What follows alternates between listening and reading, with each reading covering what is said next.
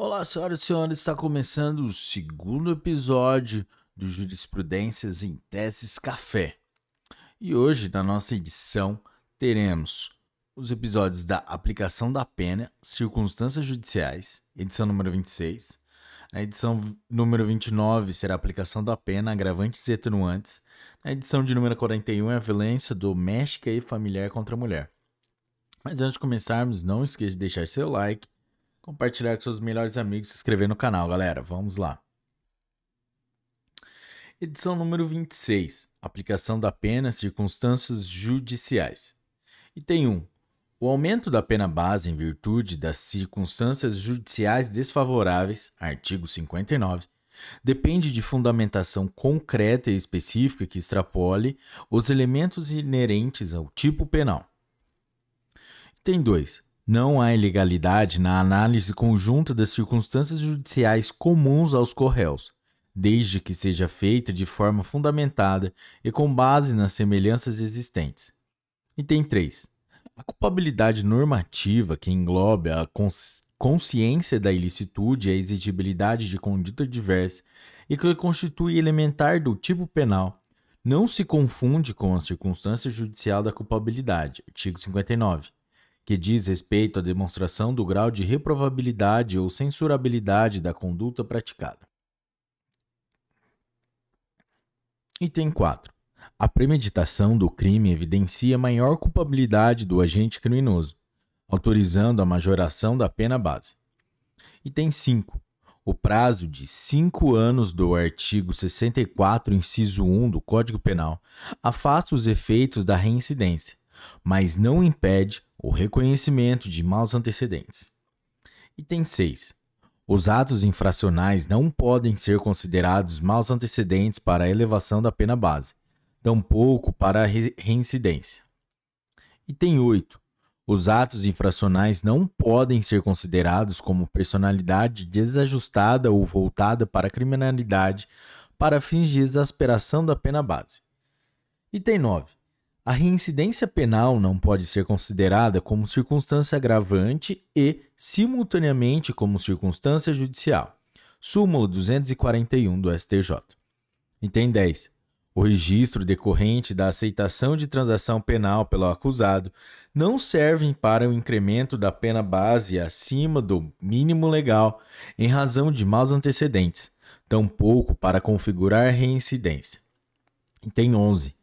É vedada a utilização de inquéritos policiais e ações penais em curso para agravar a pena base. Súmula 444 do STJ. Item 12 havendo diversas condenações anteriores com trânsito em julgado, não há idem se uma for considerada como maus antecedentes e a outra como reincidência. Item 13. Para valoração da personalidade do agente, é dispensável a existência de laudo técnico confeccionado por especialistas nos ramos de psiquiatria ou da psicologia. Item 14. O expressivo prejuízo causado à vítima justifica o aumento da pena base, em razão das consequências do crime. Item 15. O comportamento da vítima em contribuir ou não para a prática do delito não acarreta o aumento da pena base, pois a circunstância judicial é neutra e não pode ser utilizada em prejuízo do réu. Jurisprudências em Teses, edição número 29. Aplicação da pena, agravantes e atenuantes. Item 1. A, a incidência da circunstância atenuante não pode conduzir à redução da pena abaixo do mínimo legal. Súmula 231 do STJ. Item 2. Em observância ao critério trifásico da domissimetria da pena estabelecida no artigo 68 do Código Penal, não é possível a compensação entre institutos de fases distintas. Item 3. O aumento na terceira fase de aplicação de pena no crime de roubo circunstanciado exige fundamentação concreta, não sendo suficiente para sua exasperação a mera indicação do número de majorantes súmula 443 do STJ. Item 4.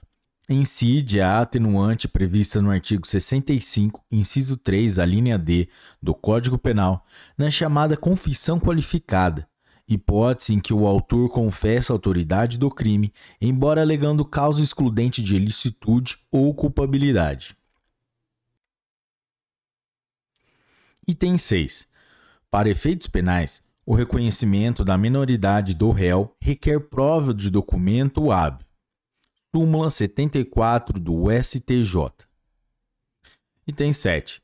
Diante do reconhecimento de mais de uma qualificadora, somente uma enseja o tipo qualificado, enquanto as outras devem ser consideradas circunstâncias agravantes, na hipótese de previsão legal ou de forma residual, como circunstância judicial, do artigo 59 do Código Penal. Item 8. A agravante da reincidência pode ser comprovada com a folha de antecedentes criminais, não sendo obrigatória a apresentação de certidão cartorária. Item 9. É possível, na segunda fase do cálculo da pena, a compensação da agravante da reincidência com a atenuante da confissão espontânea. Item 10. Nos casos em que a múltipla reincidência é inviável a compensação integral entre a reincidência e a confissão. Jurisprudências em teses, edição número 41. Violência doméstica e familiar contra a mulher. Item 1. A Lei nº 11.340 de 2006, denominada Lei Maria da Penha, objetiva proteger mulher da violência doméstica e familiar que lhe cause morte, lesão, sofrimento físico, sexual ou psicológico e dano moral ou patrimonial, desde que o crime seja cometido no âmbito da unidade doméstica, da família ou em qualquer relação íntima de afeto. Item 2. A Lei Maria da Penha atribuiu às uniões homoafetivas o caráter de entidade familiar, ao prever, no seu artigo 5, parágrafo único, que as relações pessoais mencionadas naquele dispositivo independem de orientação sexual. Item 3. O sujeito passivo da violência doméstica objeto da Lei Maria da Penha é a mulher. Já o sujeito ativo pode ser tanto o homem quanto a mulher desde que fique caracterizado o vínculo de relação doméstica, familiar ou de afetividade, além da convivência com ou sem coabitação. Item 4. A violência doméstica abrange qualquer relação íntima de afeto, dispensada a coabitação. Item 5. Para aplicação da Lei 11.340 de 2006, há necessidade de demonstração da situação de vulnerabilidade ou hipossuficiência da mulher, numa perspectiva de gênero. Item 6. A vulnerabilidade, hipossuficiência ou fragilidade da mulher tem-se como presumidas nas circunstâncias descritas na Lei 11.340 de 2006. Item 7. A agressão do namorado contra a namorada, mesmo cessado o relacionamento, mas que ocorre em decorrência dele está inserida na hipótese do artigo 5 inciso 3 da Lei 11.340 de 2006, caracterizando a violência doméstica. Item 8. Os juizados de violência doméstica familiar contra a mulher têm competência cumulativa para o julgamento e a execução das causas decorrentes da prática de violência doméstica e familiar contra a mulher, nos termos do artigo 14 da Lei 11.340 de 2006. Item 10. Não é possível a aplicação dos princípios da insignificância e da bagatela imprópria nos delitos praticados com violência ou grave ameaça no âmbito das relações domésticas e familiares. Item 11. O crime de lesão corporal, ainda que leve ou culposo, praticado contra a mulher no âmbito das relações domésticas e familiares, deve ser processado mediante ação penal pública incondicionada. Item 12.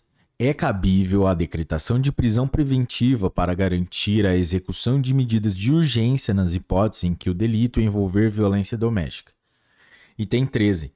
Nos crimes praticados no âmbito doméstico e familiar, a palavra da vítima tem especial relevância para fundamentar o recebimento da denúncia ou a condenação, pois normalmente são cometidos sem testemunhas.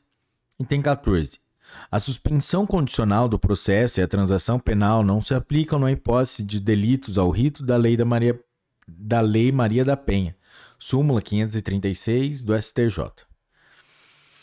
Item 15. É inviável substituição da pena privativa de liberdade por restritiva de direitos nos casos de violência doméstica, uma vez que não preenchidos os requisitos do artigo 44 do Código Penal. Item 16.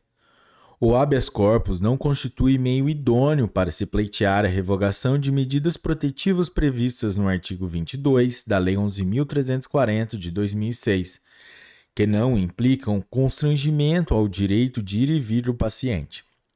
Item 17. A audiência de retratação prevista no artigo 16 da Lei 11.340 apenas será designada no caso de manifestação expressa ou tácita da vítima e desde que ocorra antes do recebimento da denúncia. Galera, é isso aí. Esse foi o nosso segundo episódio de Jurisprudências em Teses Café do STJ. E galera, não se esqueça de se inscrever no nosso canal, dar like nesse vídeo compartilhar com seus melhores amigos.